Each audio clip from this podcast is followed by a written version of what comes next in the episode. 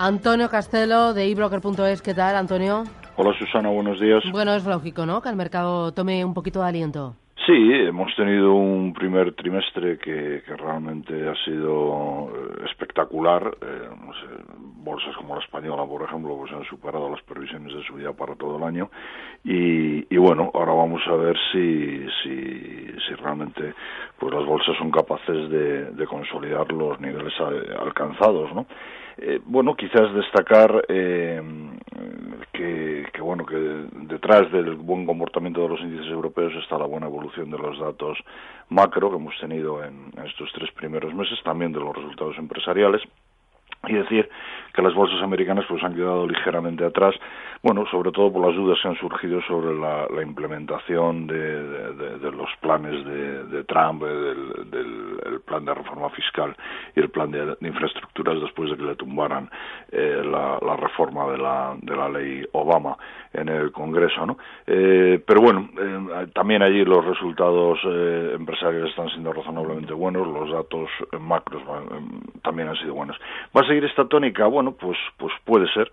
Eh, siempre los mercados estadounidenses hablemos de consolidación y no de caídas. A mí quizás me preocuparía una fuerte caída de la bolsa americana, pues esto desde luego arrastraría también a las, a las bolsas eh, europeas. Entonces, bueno, para que estas subidas queden bien apoyadas, eh, es básico que los resultados empresariales del primer trimestre que vamos a empezar a conocer a finales del mes de abril sean buenos.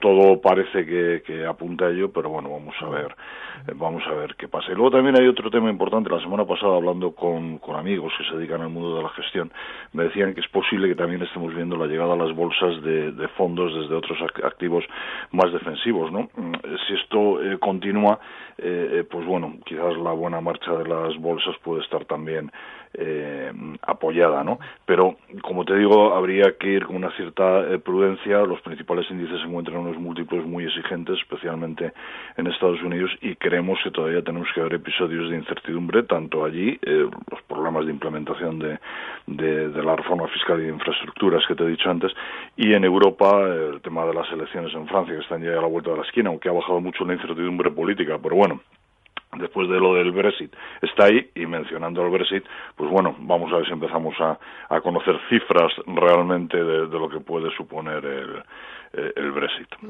Si uno es, no está en bolsa, eh, ¿entra ya o espera una corrección mayor?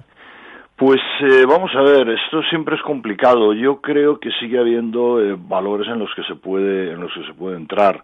Eh, por ejemplo, no sé, Acrinos, eh, Repsol, hemos hablado algunas veces de ello, los bancos aprovechando días eh, como hoy con bajadas, los bancos, bueno, pues me refiero a, a, los dos grandes bancos españoles, especialmente BBV, el Banca Doméstica, pues especialmente Banco Sabadell, Popular ya vemos que no, porque como tantas y tantas veces hemos hablado, pues bueno, hay que seguir viendo qué es lo que hay, qué es lo que hay dentro, la semana que viene, el lunes, creo que es la Junta General de Accionistas, y, el nuevo equipo gestor pues supongo que va a decir eh, que va a decir algo no eh, pero bueno sí podríamos ir viendo todavía algunos valores que, que, sí que tienen todavía margen a pesar de que han subido tienen margen de subida. Muy bien Antonio gracias. Que tengas buena semana. Gracias Susana. buenos días. Adiós